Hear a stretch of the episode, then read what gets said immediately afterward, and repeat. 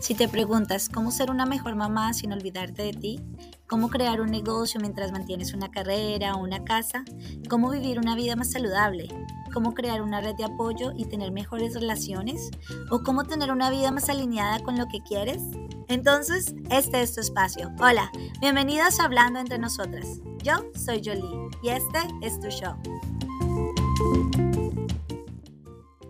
Hola a todas, bienvenidas a un episodio más Gracias por conectarse. Hoy vamos a hablar con la psicóloga y doctora Viviana Villamayor sobre la ansiedad y el estrés, porque bueno, yo creo que todos hemos pasado por eso, hemos tenido ansiedad y hemos tenido estrés y bueno, no sabemos cómo controlarla.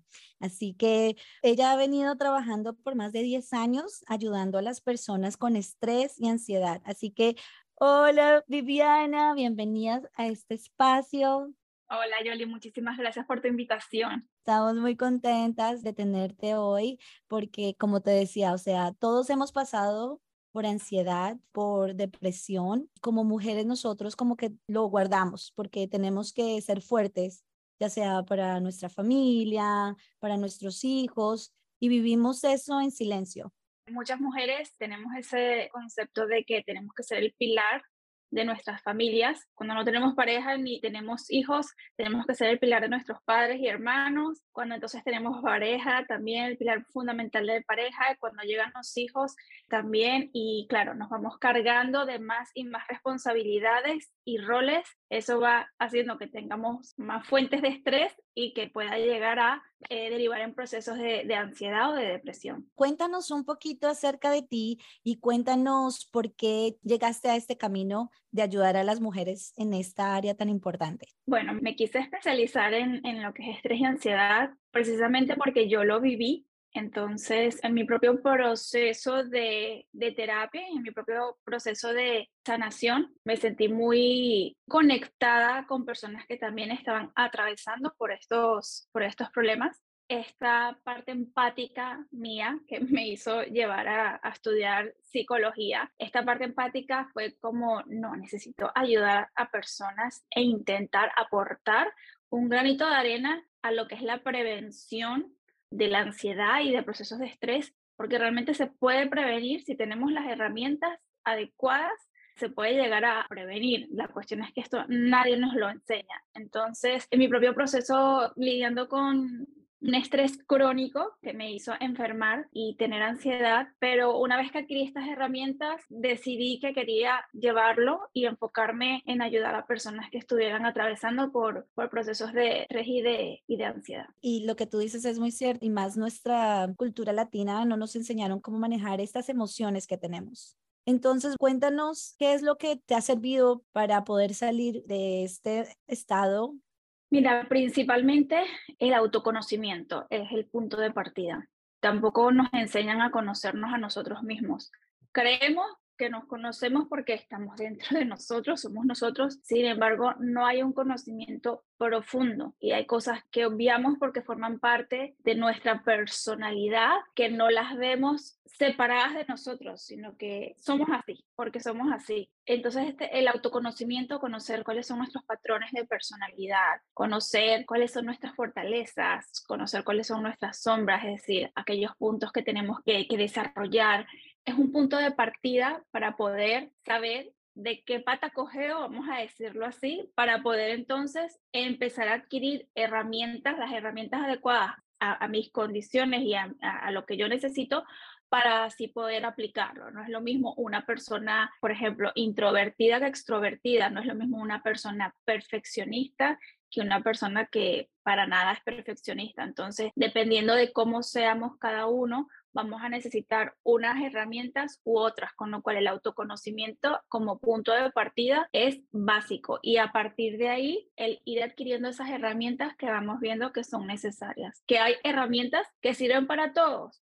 Por supuestísimo que sí. Por ejemplo, la herramienta que a mí más me sirvió ha sido el mindfulness. bueno, que significa atención plena, es decir, prestar atención de una forma consciente a lo que es el momento presente, me ayudó muchísimo a entender cómo funcionaba mi mente, ver cómo mi mente se iba siempre al futuro. De ahí, esos pensamientos del futuro, es donde se desarrollaba la ansiedad, venía esa emoción de ansiedad. Entonces, entender cómo yo tenía ese patrón mental de irme constantemente al futuro y tener esa ansiedad por pensar en el futuro me llevó a entrenar a mi mente a volver al presente, porque al final la vida es lo que sucede ahora y la mayoría de las cosas que pensamos realmente no van a suceder. Entonces, el mindfulness es una herramienta maravillosa para aportar calma a nuestra vida, para poder vivir nuestro día a día de una forma más consciente y no dejarnos llevar por los pensamientos, bien sea del futuro o del pasado. También incluso como método de autoconocimiento, el aprender a estar con uno mismo en silencio, con nuestros pensamientos, con nuestras emociones, lo que tú comentabas antes, nuestra cultura no nos permite el, el sentir o el expresar, pero el tener un momento de pausa en el día y sentarme en silencio conmigo misma y poder ver qué estoy sintiendo, qué estoy pensando, plasmarlo en un papel para incluso al día siguiente poder ver qué estaba pensando en ese momento y qué estaba sintiendo, es una herramienta que nos va a ayudar, o no, nos va a ayudar, no, a mí me ayuda en absolutamente todas las áreas de mi vida y a las personas con las que he trabajado y a las que le, le, he compartido esta herramienta, es como un antes y un después. Que siguen sucediendo cosas en su vida que son generadoras de estrés, por supuesto, que siguen sucediendo cosas que pueden generar ansiedad, por supuesto, pero con la herramienta del mindfulness lo viven de una forma diferente, lo viven en vez de una reacción desproporcionada como que si es el fin de la vida, el fin del mundo, lo puedes vivir desde un, momento más pausado, desde la calma y así responder de una manera diferente, ¿no? Ante todas esas cosas que pueden estar sucediendo y que no dependen de uno. Sí, es muy cierto, el autoconocimiento con la parte de escribir tus emociones y también de tener ese espacio de hacer meditación, me, me, encanta. También hay muchas personas que tienen ansiedad de pronto, como tú decías, de les da ansiedad el futuro y hay personas que sufren de estrés. Uh, ¿Cuáles son las causas del estrés y cómo podemos manejar el estrés? Mira, el estrés, no lo que comúnmente llamamos estrés de, ay, tengo muchas cosas que hacer, estoy estresada. Eso se ha generalizado, pero el estrés en realidad es una respuesta fisiológica de nuestro organismo ante algo que considera peligroso, que considera amenazante. Hace miles y miles y miles de años, cuando apenas éramos, vivíamos en cuevas, etcétera, que nos podía desatar esa respuesta de estrés era a lo mejor un león, ver un león y wow, soy la presa de ese león, tengo que hacer algo sobrevivir. O lucho contra el león o me escapo, huyo, corro. Realmente esa respuesta de lucha o huida para ponernos a salvo es el estrés, es esa respuesta fisiológica que se pone en marcha un montón de cuestiones fisiológicas en nuestro organismo para permitirnos sobrevivir, pues palpitaciones, el, el flujo sanguíneo aumenta, se dilatan las pupilas, un montón de cosas para poder o luchar o huir. ¿Qué pasa? Hoy en día, en nuestra modernidad de vida, nuestro cerebro interpreta como amenazante situaciones que en realidad no están poniendo en peligro nuestra vida, la supervivencia, pero sí otras cuestiones de nuestra vida moderna así como puede ser el entregar un proyecto importante en nuestros trabajos o las personas que estudian o la llegada de un nuevo miembro a la familia, por ejemplo. Todo esto va a, a decir, uy, cuidado, aquí hay un elemento un poco desconocido que puede representar una amenaza o un peligro. Entonces se pone en marcha toda esta respuesta del estrés. En realidad ese es el estrés. Por eso es que el hecho de, trabajar con nuestros pensamientos para entender qué percibimos nosotros como amenazante, hasta qué punto es una trampa de nuestra mente el percibir eso como amenazante y que se desate toda esta respuesta del estrés, eso nos va a ayudar a gestionarlo. Entonces, la ansiedad es una emoción que está ligada al estrés, pero para la ansiedad no tiene por qué haber un estímulo amenazante, puede aparecer. La diferencia entre el estrés y la ansiedad es que la ansiedad puede no estar asociado a nada en concreto y bueno, en psicología hay distintos trastornos de ansiedad que no me voy a meter en esto, pero también es una forma de que nos ayude a ponernos en marcha, ¿no? Activarnos. Es como aquella persona que, que a lo mejor trabaja mejor bajo presión porque, bueno, tengo una, no sé, tengo una fecha para entregar X cosa o para hacer cualquier cuestión y lo hago el día anterior porque cuando ya me pongo en marcha. Eso yo. Em, sí, pues, pues por ejemplo, la cuestión es que en nuestra sociedad moderna cada vez tenemos más y más demandas, cada vez tenemos más roles, queremos ser perfectas amas de casa, queremos ser perfectas esposas, queremos ser perfectas madres, queremos seguir siendo perfectas hijas, queremos seguir teniendo nuestra parte profesional y ser perfectas. Entonces estamos hablando de distintos roles, distintas demandas de cada uno de esos roles que evidentemente sí va a llegar un momento que es como estímulo amenazante porque no puedo con todo. Y ahí es cuando puede venir esa ansiedad, ¿no? También ansiedad por tantas cosas que tenemos y pongo entre comillas, tenemos que hacer, que hace que se desate todo esto y, que pueda derivar en realidad en un trastorno de ansiedad, porque una cosa es la ansiedad como emoción y otra cosa es lo que sería un trastorno de, de ansiedad.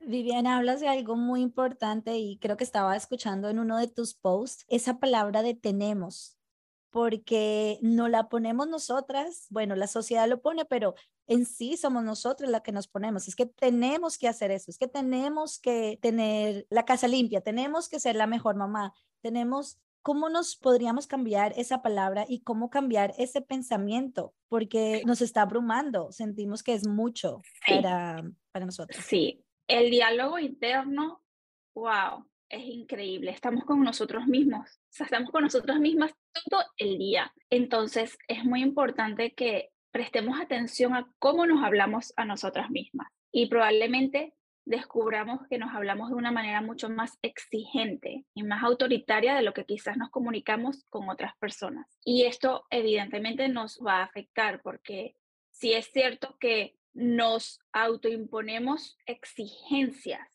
que vienen derivadas de lo que se supone que tengo que hacer para cumplir con este rol. Entonces, eh, la primer paso es escuchar cómo nos estamos tratando, cómo nos estamos hablando a nosotros mismas, identificar patrones, identificar estas palabras como ese, como el tengo que o el todo o el siempre o el nunca, que son polaridades, ¿no? Como que no hay matices. Eh, no es lo mismo decir, tengo que limpiar mi casa a decir, hay que limpiar la casa. No es lo mismo porque el tengo que ya te estás poniendo tú la responsabilidad única, la exigencia y de paso, si no lo cumples, entonces la frustración es tuya, no es compartida con todos los miembros de la familia. Entonces, en realidad, eso es un maltrato hacia uno mismo, que además nos origina estrés y nos puede originar ansiedad. Entonces, el primer paso es descubrir cómo te hablas a ti misma para luego identificar esos patrones y luego sí sería un poquito más complicado el cambiarlo, pero el cambiarlo precisamente es el darte cuenta de que cuando te estás diciendo, tengo que hacer, no has hecho, siempre se te olvida, nunca haces nada, cuando haces un montón de cosas, pero se te olvidó una cosa o dejaste de hacer X cosas porque estás sumamente cansada y ya simplemente te dices, nunca completas tus tareas o tus actividades. Entonces, eso es un maltrato. Y yo lo recomiendo escribir, porque de esa manera cuando tú lo escribes te permite como que poner cierta distancia, ¿no? Entonces, una vez que lo tienes en papel, es mucho más fácil hacer el ejercicio de, en vez de decirme esto, ¿qué tal si lo cambio por una frase un poco más amable? Y la idea sería, no aquí volvernos en expertas lingüísticas, pero ¿cómo se lo dirías a una amiga? Imagínate que estás compartiendo durante un mes, vas a compartir con una amiga X cosa. ¿Cómo se lo dirías a tu amiga? ¿Cómo le dirías a tu amiga, oye, mira, eh, hay que limpiar? ¿Cómo se lo expresarías? Para que de esa manera tú te des cuenta de la diferencia de cómo tú te comunicas contigo misma a cómo te comunicas con terceras personas. Y la clave está en eso. ¿Quiénes son nuestros mejores amigos? Deberíamos ser nosotros mismos. Pues empecemos a tratarnos como tal. Es algo muy cierto. Y también tenemos e, mucho el estrés porque tú estabas diciendo también acerca del balance entre todas las cosas que tenemos. ¿Tú crees que de verdad hay un balance? ¿Se puede hacer un balance cuando tú tienes como tantas responsabilidades? O hay que reestructurar nuestra vida cuando estamos pasando por unas crisis existencial? Claro, es que precisamente el balance, el hacer un balance o el vivir una vida en balance consiste precisamente en hacer una evaluación y un análisis y el poder reestructurar. Por supuesto que sí. Si quieres realmente vivir en balance y estás teniendo muchas más actividades de las que puedes desarrollar, ahí no hay equilibrio. Entonces, tú no te puedes subdividir, tú no puedes aumentar las horas que tiene el día, tú no puedes aumentar tu capacidad porque tú necesitas unas horas de sueño, unas horas para dedicar a tu vida personal, otras horas para dedicar a tu vida familiar o social, otras horas para la parte más de salud, etcétera, etcétera. Con lo cual sí, sí se puede llegar al balance, pero evidentemente hay que hacer una reestructuración. Una reestructuración, primero analizar cómo está mi vida para tú poder ver dónde hay ese desbalance. Por ejemplo, las madres trabajadoras probablemente le están dedicando mucho más tiempo a lo que es la parte trabajo y a la parte maternidad. Y probablemente se estén olvidando de todo lo demás. Ok, es cierto. ¿Cómo lo hago? No todas las personas pueden decidir, bueno, pido una reducción de mi jornada y trabajo medio tiempo. O, el hijo no lo puedo, no sé, si mi hijo duerme mal en la noche y se me despierta, ¿cómo hago? Claro, hay cosas que evidentemente no van a depender de nosotros, más sin embargo, estoy segura que dentro de eso de que no dependa de nosotros, siempre hay solicitar más ayuda, buscar algún tipo de solución, el también poner límites, bien sea con nosotros mismos e incluso con nuestro entorno. Si yo qué sé, si por ejemplo tus horas de salida a las seis, pero tu jefe constantemente te está pidiendo que te quedes más tiempo, pues ahí hay que establecer un límite, el solicitar ayuda a tu entorno familiar. Siempre hay alternativas. Lo que pasa es que no queremos utilizar esas alternativas. Muchas veces no queremos utilizar esos recursos. ¿Por qué? Porque nos queremos, queremos ser superwoman y mm. poder con todo. Porque a lo mejor pedir ayuda es un signo de debilidad a lo mejor poner un límite me da vergüenza, tengo miedo, qué van a decir, y si por eso me botan del trabajo, y si por eso entonces mi pareja se molesta, y si por eso entonces no soy una buena madre y esposa, tantas cosas que están alrededor. Entonces, sí, encontrar un balance es adquirir esas distintas herramientas y para las cosas que no tenemos el control, el poder soltar ese control, el poder dejar ir esa responsabilidad, el decir, haga o no haga, esto va a ser así. ¿Cómo puedo aceptarlo para no vivir constantemente luchando contra eso que no me gusta? Eso es súper clave. La aceptación, trabajar la aceptación. Hace años se hablaba mucho de la palabra resignación. Hay que resignarse, no queda otra, hay que resignarse.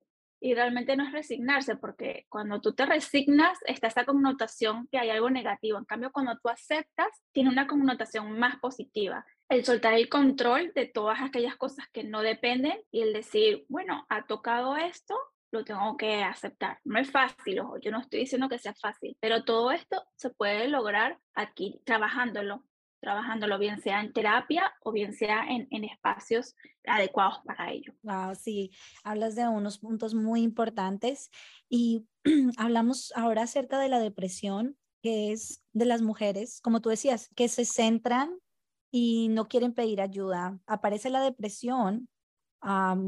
Les ha pasado a muchas de, nuestras amigas o nuestras mamás en que no sabemos, eh, la sociedad no sabe y ellas se, o, se queda uno en ese, en ese espacio. ¿Cómo ayudar a una persona que está pasando por problemas de depresión o a una mamá que está pasando por un problema de depresión? Mira, lo ideal sería proponer de una forma muy respetuosa que esa persona acuda a terapia, que busque la ayuda profesional adecuada. Una depresión no gestionada a tiempo puede tener consecuencias brutales para la persona y para su entorno. De por sí, normalmente cuando las personas están atravesando por un proceso de depresión, no hay motivación por nada, no tienen energía, no tienen fuerzas.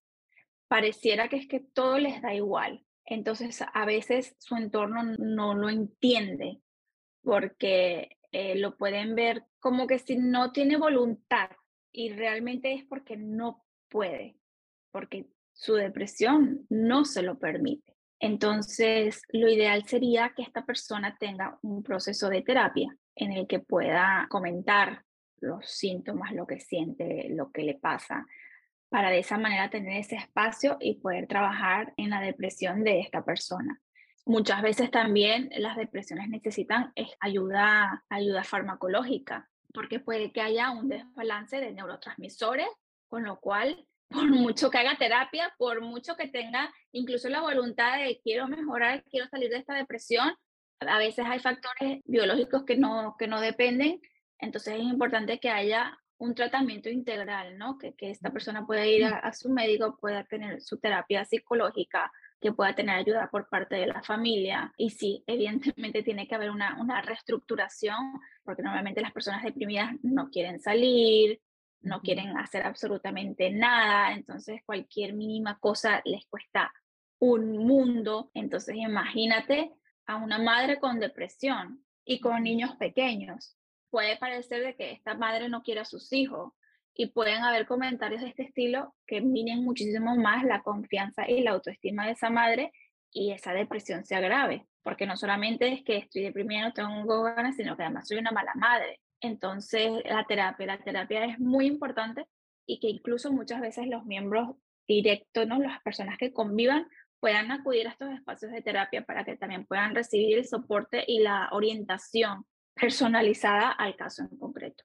Y bueno, ya que tocamos el tema de las madres, para las mujeres que de pronto están pasando posparto, son por primera vez madres, están pasando por esta parte de posparto, ¿qué les recomendarías a, a, las mujeres que están pasando por, por esta? Aparte de todos los factores biológicos que pueden estar influyendo en, en una persona, primero en el embarazo y luego en lo que es el parto, que además hay un desbalance ahí de hormonas increíbles que va a afectar el estado de ánimo no solamente nos olvidemos de que está con el nacimiento del bebé, nace un nuevo rol para esa persona. Todo lo nuevo suele ser desconocido y todo lo que desconocemos genera incertidumbre. Y la mayoría de las personas no somos buenas con esa incertidumbre porque queremos tener la certeza. Porque si yo sé lo que tengo que hacer, ya no me pongo nervioso, ya no me preocupo, ya sé lo que tengo que hacer. Sin embargo, si no sé lo que tengo que hacer, si no sé lo que va a pasar, todo esto queda fuera de mi control. Entonces, eso genera un poco más de esa pequeña alarma de ten cuidado que lo que llega puede llegar a ser amenazante. Para las madres primerizas, evidentemente, es como todo nuevo. Si tienes segundos hijos, no es tan nuevo, sin embargo, sigue siendo nuevo el caso de que ahora llega un hermanito o hermanita a la familia y a lo mejor tienes que lidiar con los celos del otro o que no le puedes prestar tanta atención al otro o que no es lo mismo tener toda tu atención para el bebé a que a lo mejor tengas también otro niño con otra edad, pero que también requiere de tu atención. O sea, la situación sigue siendo igual de nueva, aunque ya sepas cómo cambiar el pañal a un bebé. Entonces, yo recomiendo siempre que intenten hacer mucho la parte psicoeducativa en la medida en que conozcamos, vamos a disminuir los efectos de la incertidumbre. Si podemos saber qué sucede en nuestro organismo en el momento del embarazo, en el momento del parto y en el posparto, no se nos va a hacer tan novedoso o vamos a poder identificar qué sucede. La otra cuestión es, por supuesto, el tener un ambiente lo más colaborador posible y por supuesto aquí sí digo básico, básico, básico, el aprender a poner límites. Porque al final la mujer es la que, la que lleva el embarazo, la que lleva el bebé, la que pasa por el parto, la que tiene entonces después todos los cambios hormonales, la que, la de que su cuerpo vuelve a atravesar por otros cambios para los órganos se mueven para ponerse todo otra vez en su mismo lugar. Si le da pecho, la lactancia materna, eh, la falta de sueño, la madre tiene una gran, gran, gran carga, que aunque la comparta con, con la pareja, sigue teniendo un poco más de carga. Eso es así, y más en nuestra sociedad todavía sigue siendo así. Entonces es importante el poder conocerse, fíjate, otra vez el autoconocimiento, conocer qué te gusta y qué no. Si a ti no te gusta o no quieres que te vengan a visitar al hospital, tú tienes que saber que tú con tu pareja tienen que decir, gracias por todo, no quiero que me vengan a visitar al hospital o no quiero visitas improvisadas. antes de que me vengan a visitar, por mucho que me traigan un regalo y la buena voluntad de conocer al bebé, de lo que sea, necesito que me avisen y que yo les diga si es un buen momento o no es un buen momento. Cada vez, yo veo que cada vez es más fácil que las parejas se pongan de prioridad. Antes era mucho lo de que no, ¿cómo le vas a decir a alguien que no venga al hospital o a la casa? Pero no, tú no estás para atender visitas porque tú tienes que aprovechar que cuando el bebé duerme, tú también tienes que descansar, no estás para estar haciendo cafecito o para ver si está todo limpio para la visita, no, tú estás también para descansar. Entonces, el establecimiento de límites es básico. Y por supuesto estar pendiente de, de signos, como van a estar cansadas, por supuesto, pero si de verdad no están teniendo un sueño reparador, si están teniendo cambios de humor muy, muy, muy, muy drásticos, si se sienten que no son ellas, es mejor solicitar una consulta, solicitar ayuda y que te digan, no, tranquila, esto es algo normal del posparto, se te va a ir pasando, o el empezar a trabajar para evitar que se derive en una depresión postparto, que ah. también suele suceder, que en algunas mujeres aparece muy de forma abrupta en cuanto nace el bebé, como que otras suele aparecer a los 3, 4 meses de nacido el bebé confiar en tu instinto y en esas señales internas que te va diciendo que a veces no confiamos o no lo queremos transmitir precisamente por, como voy yo a decir, que estoy obstinada, que estoy harta que necesito dormir, que se lleven al bebé, que se vayan todos de la casa por tres horas para yo poder estar tranquila y poder dormir. ¿Cómo voy a, a decir yo eso? De hacer mala madre, mala mujer, mala no sé qué, mala no sé cuánto. Entonces, ahí es donde yo creo que sí necesitan un acompañamiento, ¿no? Para poder identificar todas estas cuestiones, para poder adquirir esas herramientas, para poder comunicar, para poder establecer límites, para poder con mi marido establecer rutinas, gestionar bien el tiempo, ponernos turnos, etcétera, etcétera. Wow, es, son unos elementos muy importantes que estás tratando. Hablamos sobre las prioridades, hablamos sobre poner límites, que es tan importante porque no sabemos, no sabemos dónde parar y por eso viene que nos sentimos abrumadas, por eso viene que nos da ansiedad, porque tenemos muchas cosas en nuestra sociedad.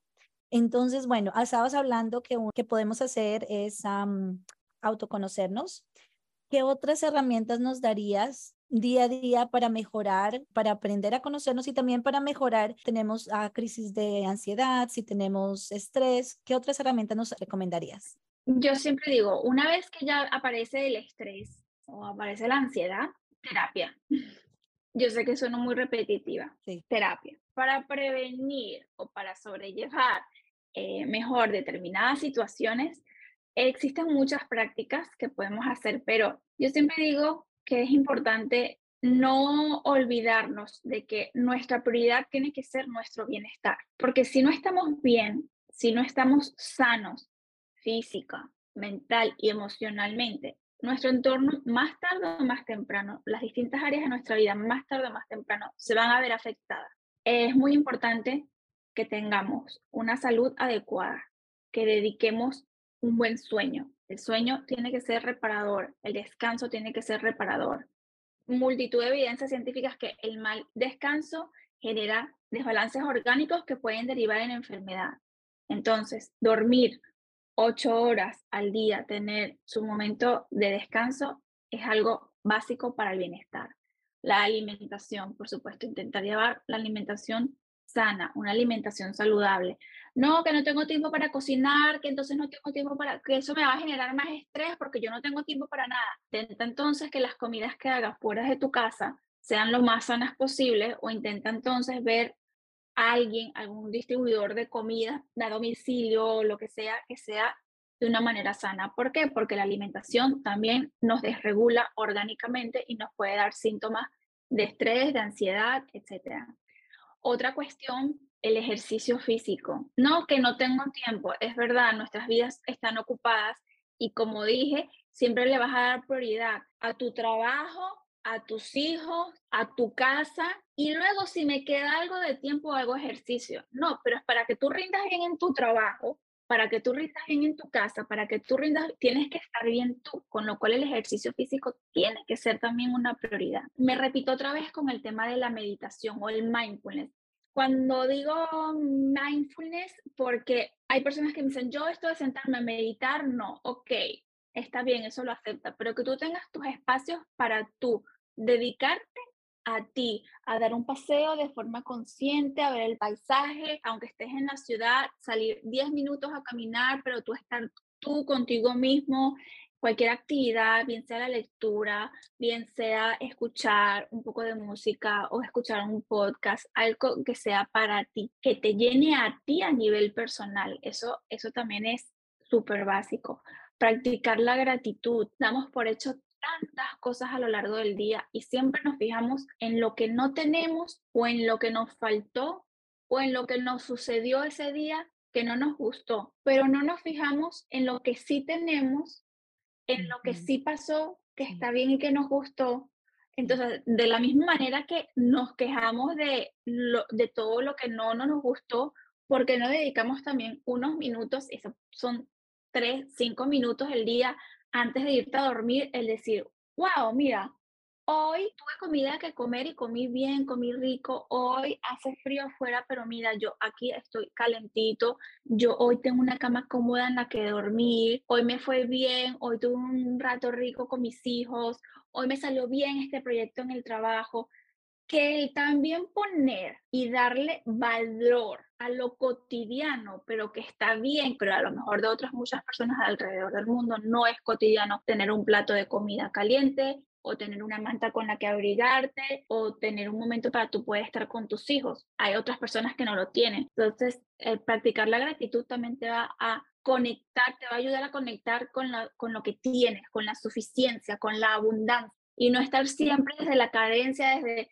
la queja, lo que no tengo, lo que quisiera, lo que quiero para mañana, sino no, céntrate en lo que tienes hoy, en lo que tuviste hoy. Eso te va a dar una sensación de bienestar y todo lo que te aporte sensación de bienestar te va a ayudar a tener salud, te va a ayudar a gestionar de una manera diferente todas aquellas cuestiones que te pueden causar estrés y de esa manera prevenimos que nos dé ansiedad. Wow, Vivian, fueron unos tips muy buenos y lo que tú dices, no sé si has leído o escuchado el libro de las 5 de la mañana, el club de las 5 de la mañana. Cuando estabas diciendo eso, me acordé al libro que son las cinco cosas, ¿no es cierto?, que tienes que hacer en la mañana, que es escribir, hacer, hacer eh, gratitud, leer por 10 minutos, hacer ejercicio y el otro es como tener un propósito. Entonces, lo que estabas diciendo es excelente de cómo podemos hoy meditar, creo que el quinto era meditar, cómo podemos tener como todas esas que nos ayude para, para tener nuestra mente y estar con nosotras mismas y el autoconocimiento. Y como tú decías, no estar en autopiloto, porque cuando tú te levantas, ¿qué es lo primero que uno hace? Agarras el teléfono, ¿no es cierto? Entonces ya llega el email, ya llega, entonces ya como que te estresas, ay, pero el tener ese tiempo para ti, como que dices, bueno, ya, ya tuve este tiempo, ahora sí puedo, ahora sí puedo contra el mundo. Las prácticas de autocuidado no tienen por qué generarnos estrés, porque si pensamos, me tengo que levantar a las 5 de la mañana y tengo que, antes de irme a mi jornada de trabajo o antes de llevar a mis hijos al colegio, levantarlos, vestirlos, desayuno, llevarlos al colegio, irme al trabajo, ya tengo que haber meditado, haber escrito mis pensamientos y emociones, haber yo desayunado, haber yo hecho ejercicio, ya eso a muchísimas personas, y me incluyo, ya es como, ya solo de pensarlo ya estoy cansada. No, no. Entonces, ahí yo digo, empecemos por lo pequeñito, empecemos por lo que nos aporta. Si eres una persona que, por lo que sea, en la mañana no puedes, no tienes por qué practicar la gratitud en la mañana.